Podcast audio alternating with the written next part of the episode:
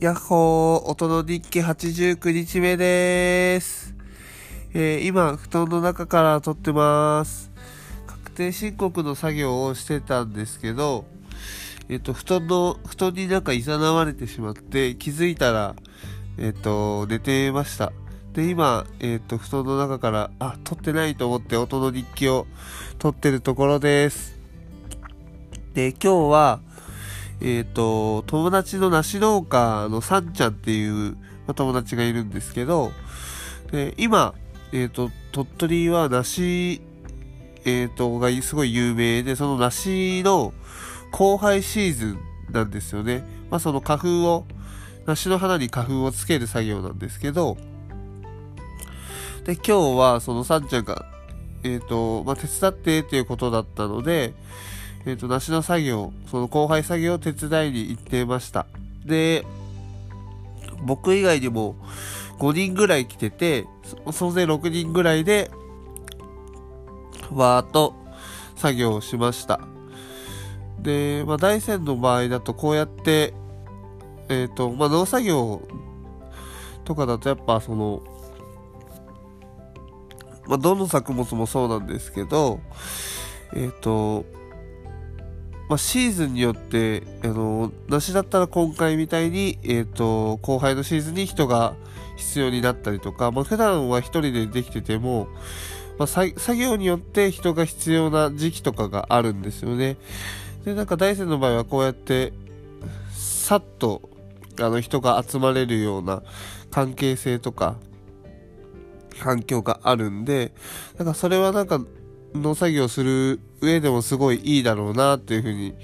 あの、感じながら作業してました。で、今日は二人一組で、えっ、ー、と、作業をしてて、で、途中からあの、ひろこさんっていう、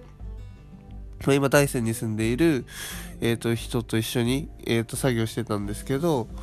えっ、と、ひろこさんは、あの、ま、長野にも拠点持ってて、結構その、2つの場所を行き来しながら暮らしてるみたいな感じで、まあ、コロナ起こってからは、まあ、ずっと鳥取いるんですけど、で、まあ、ひろこさんが言ってたのは、まあ、長野も、まあ、若い人、同世代みたいな人はいるんですけど、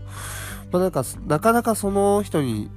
なんか会いに行こうとすると、もう30分だったら1時間ぐらいかかるので、なんか大山みたいにこうやって同世代のメンバーがファーッとなんか集まれるような、あの、環境はすごい、なんか珍しいというか、この地方においてなんですけど、すごい珍しいし、なんか、やっぱそういう、あのまあ、他の場所を見ることによって、なんか良さが分かったみたいなことを言ってました。あと、なかなかその、えっ、ー、と、まあ、農家さんも結構それぞれが一人でやろうとしちゃうみたいなんですよね。なんですけど、なんかこっちの場合は結構助け合ってたりしてるので、まあ、その出荷する農作物足りなかったら同じ農家さんにちょっと分けてみたいなことも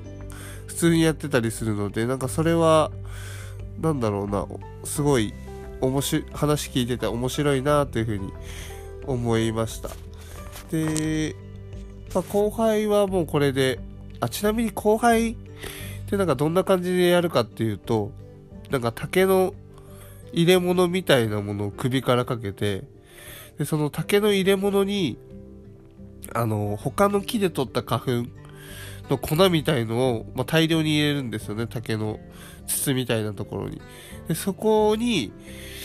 な、なんて言ったらいいかな。なんか猫じゃらしみたいな、あとさ、猫じゃらしの先が、なんかまん丸バージョン、ほわほわのまん丸バージョンみたいなものがあるんですけど、それをその竹筒の中にパパパパパって入れると花粉がつくんですよ。で、それ、そのついた花粉を梨の花にポッポッポッポッポッポッってやりながら受粉させるっていう。で、なんでまあやりながらなんかこれで本当に梨の実できんのかなっていうちょっと不思議ではあったんですけど、でも全然それで OK みたいな感じだったので、その作業をみんなで3時間ぐらいしたのかな。でもまあ本当に話しながら、みんなで話しながらやってたので、なんかあっという間ですごい楽しい作業でした。だからまたなんか、まあ、農作業自体すごい話しながらできるんです、あの好きなんですけど、で、またその、まあ同じ協力隊の同期でもあるので、なんか困ってる時があればまあ駆けつけたいなというふうに思いました。なんかまあそういう第一次産業のなんかお手伝いすることで、もう自分自身のその暮らしに触れる観光っていう、その暮らしの部分のなんか言葉の説得力も増すなっていうふうに思っているので、まあそういう農作業とかは、まあ、時間ある時は、えっ、ー、と、手伝いに行ければいいなというふうに思いました。ということで、えっ、ー、と、今日はこの辺で終わろうかなと思います。ちょっとまだまだ眠いので引き続き布団の中にこもろうと思います。確定申告は明日終わらせます。それでは聞いてください。今日の今歌は